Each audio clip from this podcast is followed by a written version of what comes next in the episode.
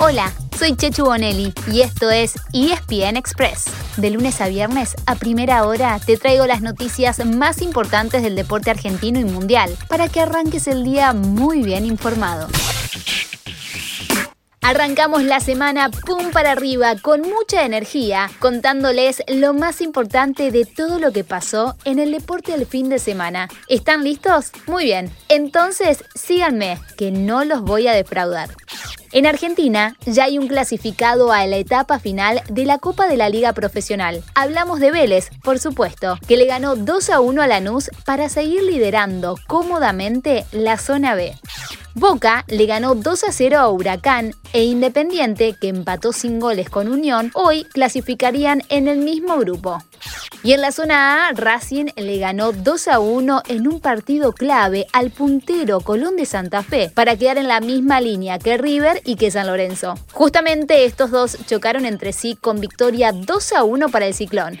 Los cinco grandes están entonces en zona de clasificación. Bueno, por ahora, porque a dos fechas del final de la fase de grupos está todo muy pero muy apretado y hay al menos 10 equipos en cada zona con chances matemáticas de llegar a cuartos de final.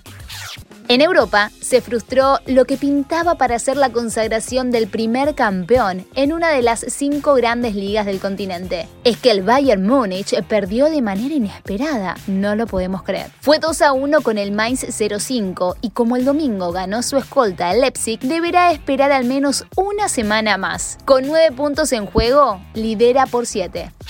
En Francia, Ulila, Paris Saint-Germain derrotó 3 a 1 como visitante al Metz, con un gol de penal del argentino Mauri Cardi. Pero sigue segundo, eso sí, porque también sumó día 3 el puntero, el Lille.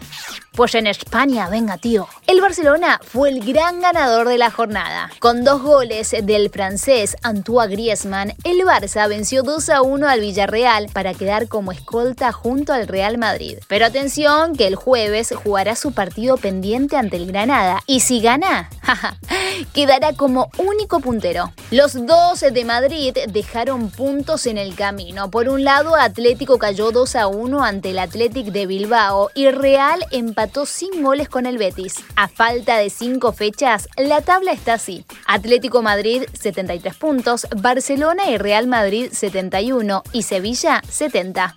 Y Pablo italiano. Pasamos a Italia porque ganó el líder Inter de Milán 1 a 0 sobre Lelas Verona. Así mantendrá una ventaja de al menos 10 puntos cuando quedan solamente 15 en disputa.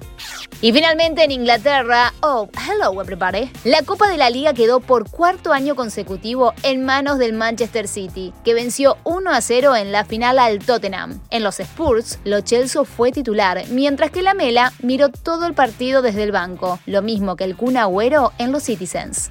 Pasamos al tenis para contarles que el gran Rafa Nadal se quedó con el torneo de Barcelona tras vencer en tres sets muy apretados a Stefano Tsitsipas.